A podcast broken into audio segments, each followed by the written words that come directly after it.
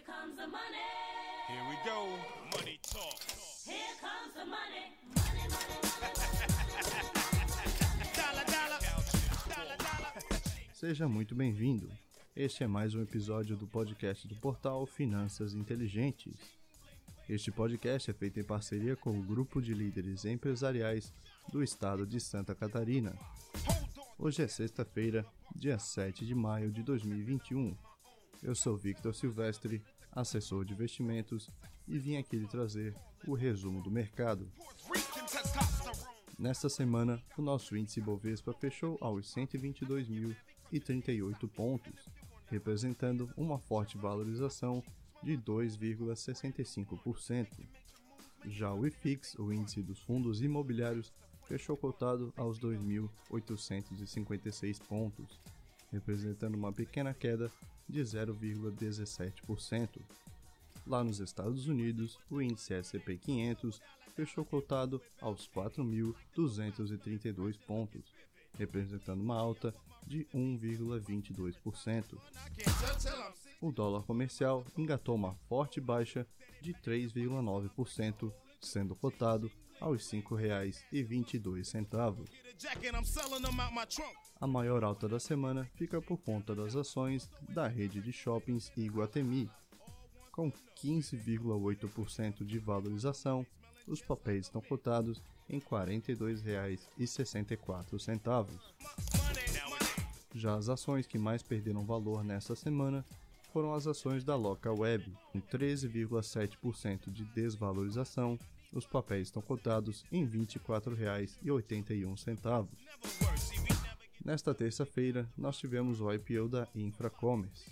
Os papéis estrearam em R$ 16,00, bem abaixo da faixa indicativa, que ia de R$ 22 até 28 reais.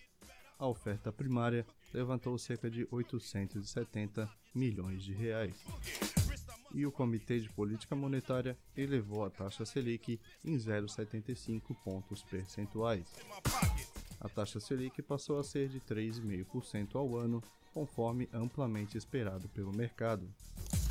No comunicado pós-decisão, o comitê reafirmou seu plano de fazer um ajuste parcial das condições monetárias, mas destacou que este plano depende da evolução do cenário econômico. E a produção industrial brasileira registrou uma queda de 2,4% em março na comparação com o mês anterior. As expectativas em pesquisa da Reuters com economistas eram de uma queda de 3,5%. About time I elevate. No radar político, a Câmara, Senado e Governo ainda discutem o melhor caminho para a tramitação da reforma tributária. O presidente da Câmara, deputado Arthur Lira, pretende fatiar a discussão em quatro blocos, o que conta com simpatia do governo.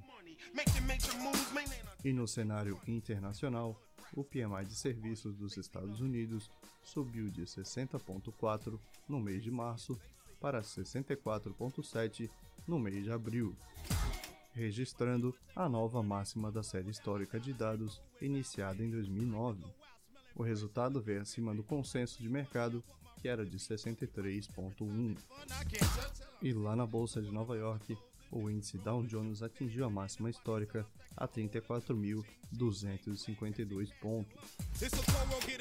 O superávit comercial da China, em abril, superou em mais de duas vezes as expectativas do mercado, com as exportações crescendo mais de 20%, voltando rapidamente ao patamar pré-pandemia. E também lá nos Estados Unidos, o país criou 266 mil novas vagas de emprego no mês de abril, bem abaixo dos 978 mil esperados, levando o desemprego para 6,1%.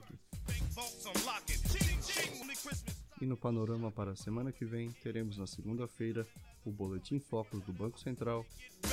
Teremos na terça-feira a ata da reunião do Copom desta semana e o IPCA mensal para o mês de abril. Estes foram os destaques para esta semana.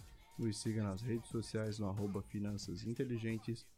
Me siga também no arroba Silvestre. Eu lhe desejo uma boa noite, um ótimo final de semana e a gente se vê no próximo episódio.